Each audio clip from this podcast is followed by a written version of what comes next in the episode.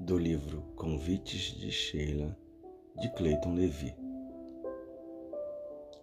Quando o peso dos problemas terrenos te parecer insuportável, quando as nuvens de contrariedades surgirem indevassáveis, quando a enfermidade física aparecer ameaçadora, quando tuas perspectivas no campo do afeto não forem correspondidas, enfim, quando tudo parecer conspirar contra a tua felicidade, eleva o pensamento a Deus, na certeza de que o Pai é a eterna e infalível fonte de todo bem.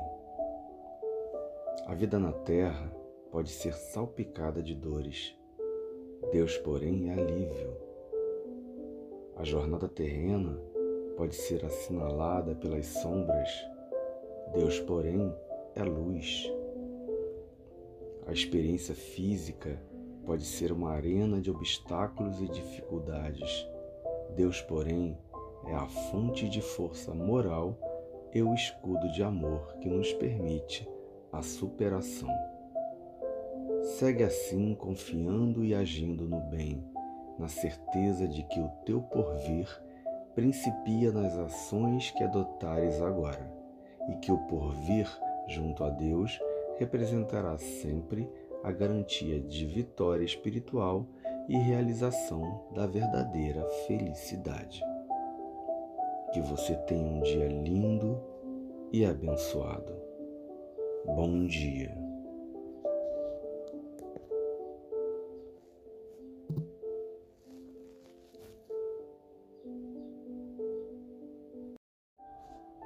Enfim, 31 de dezembro de 2020. Um ano que jamais será esquecido para todos o que viveram.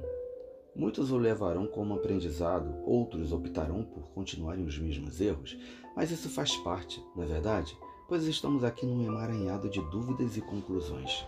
E aos sobreviventes a esta guerra com o inimigo invisível, ofereço esta mensagem que muitos discordam real autor, seja Kiyomiara em 1800, seja Alex Valdez em 2020, valem as palavras ditas.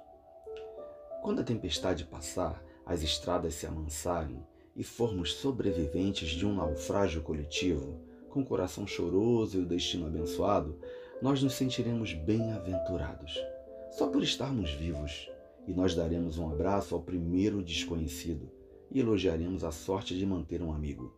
E aí nós vamos lembrar tudo aquilo que perdemos e de uma vez aprenderemos tudo o que não aprendemos. Não teremos mais inveja, pois todos sofreram. Não teremos mais o coração endurecido. Seremos todos mais compassivos. Valerá mais o que é de todos do que o que eu nunca consegui.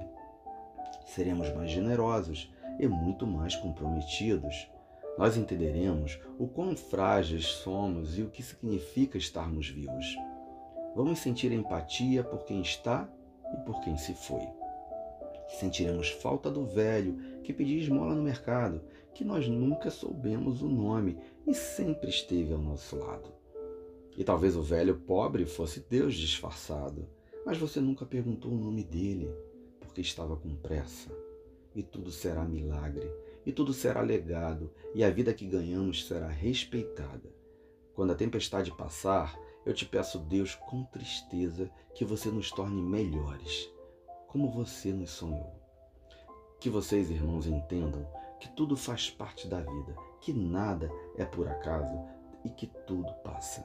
E procure a cada momento difícil, doloroso, se fortalecer na fé no Pai Supremo, nas palavras de amor do nosso Mestre Jesus. Que seu dia seja um dia de comemoração de vitória, mesmo sabendo que para muitos a dor das perdas possam não enxergar isso, mas você, apesar de tudo, está aqui pronto para viver um novo ano, um novo viver. Que seu dia seja mais lindo, mais abençoado e que seu dia seja de esperança. Bom dia.